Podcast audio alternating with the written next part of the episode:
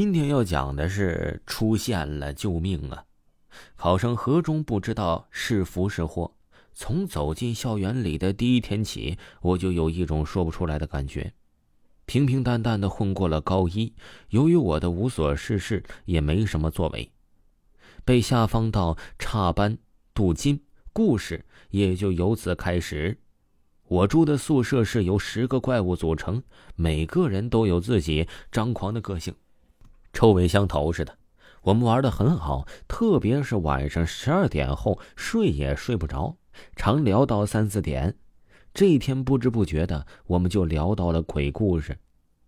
正当我以为我讲的故事会把他们吓个半死的时候，铺下的野兽叫道：“对了，以前我们宿舍后的小河就有个女生死在那儿，以后每到半夜一点都能听到她的哭声。”终于来了。我也听过，全身毛骨一耸，大叫：“别他妈吹了！都什么年代了，还迷信呢？”啊，心里却希望野兽别再说下去。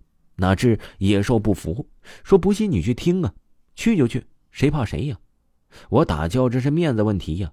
我忙下床，然后打开后门，怎么一阵冷风就吹来？怎么搞的？早上还热死人了。于是就没想那么多，我一边往下看，一边听。没什么呀，这该死的野兽骗人呢，鬼声都没有。再等一下，会有的。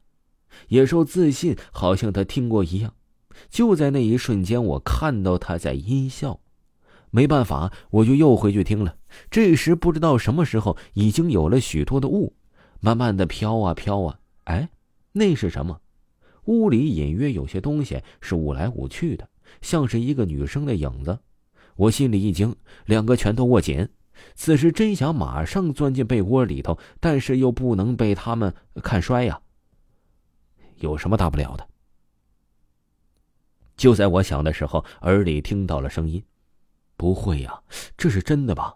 我又怕又惊。只见那女影是飘啊飘啊，很快来到了小河坝上，坐在上面不住的抽噎。忽然，她抬头向上看了一下。我小声的叫了一下：“没什么呀。”我推说回来了。在我上床的时候，又看到了野兽那眼光。他什么也没说。我躺在了床上，想着这是怎么回事啊？迷迷糊糊的睡着了。第二天晚上起来上厕所，忍不住又往下看去，又是那女的。她还是眼睁睁的看着我，就好像要我帮什么似的。我停在那里看了很久。耳边不时的有那凄惨的哭声，为什么？为什么我看到他了？那到底是为什么呀？以后我就忍不住起来看他。野兽也是像鬼魂一样对着我笑，什么也不说。我发誓要找到原因了。以后每天我都向学校的老师和同学问，知不知道那条小河里死过人？零零散散的，我就知道了大概，好像是被人奸杀的。死得很惨，到现在还没有找到凶手呢。不知不觉高三了，我也越来越要疯了。我忍不住的就问了野兽到底是怎么回事。在我的威逼之下，野兽哭着告知了我，原来那人是他很好的一个朋友。他出事时他看到了，但那时是被人捉住了。他眼睁睁的看着那些人，野兽再也说不下去了。他一直没对任何人说。我知道了，他是想叫我帮他。我老哥在公安局，那女的好像知道似的，看着我就为了这。我不知道怎么样。后来我仍然是去看他，只是我不知道怎么办。很快高考完了，我也离开了那学校。我几乎是逃着离开了。因为最后那晚，我看到那女的眼里充满了怨恨，不知是我没帮她，她还是恨世间不公。野兽没说什么，送我就去上了大学的车。他没有考上，目的就是想要留下来陪那个女的，还真的是考不上。来到了大学，一直到现在，我不知道为什么心里老是不安。为什么？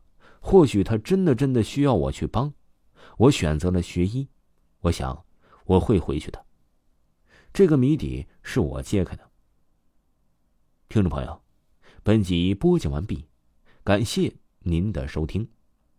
维华新出了一部多人剧，叫做《本神豪你惹不起》。这部剧呢是类似于嗯《夏洛特烦恼》一样的搞笑的有声小说，有喜欢的朋友一定不要错过，在我的账号里就可以看到。喜欢的朋友记住帮我订阅和五星好评哦，感谢你们，咱们下期再见吧。